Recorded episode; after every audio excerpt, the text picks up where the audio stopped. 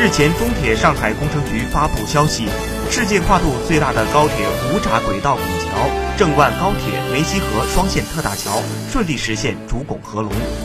郑万高铁全长八百一十八公里，设计行车速度三百五十公里每小时，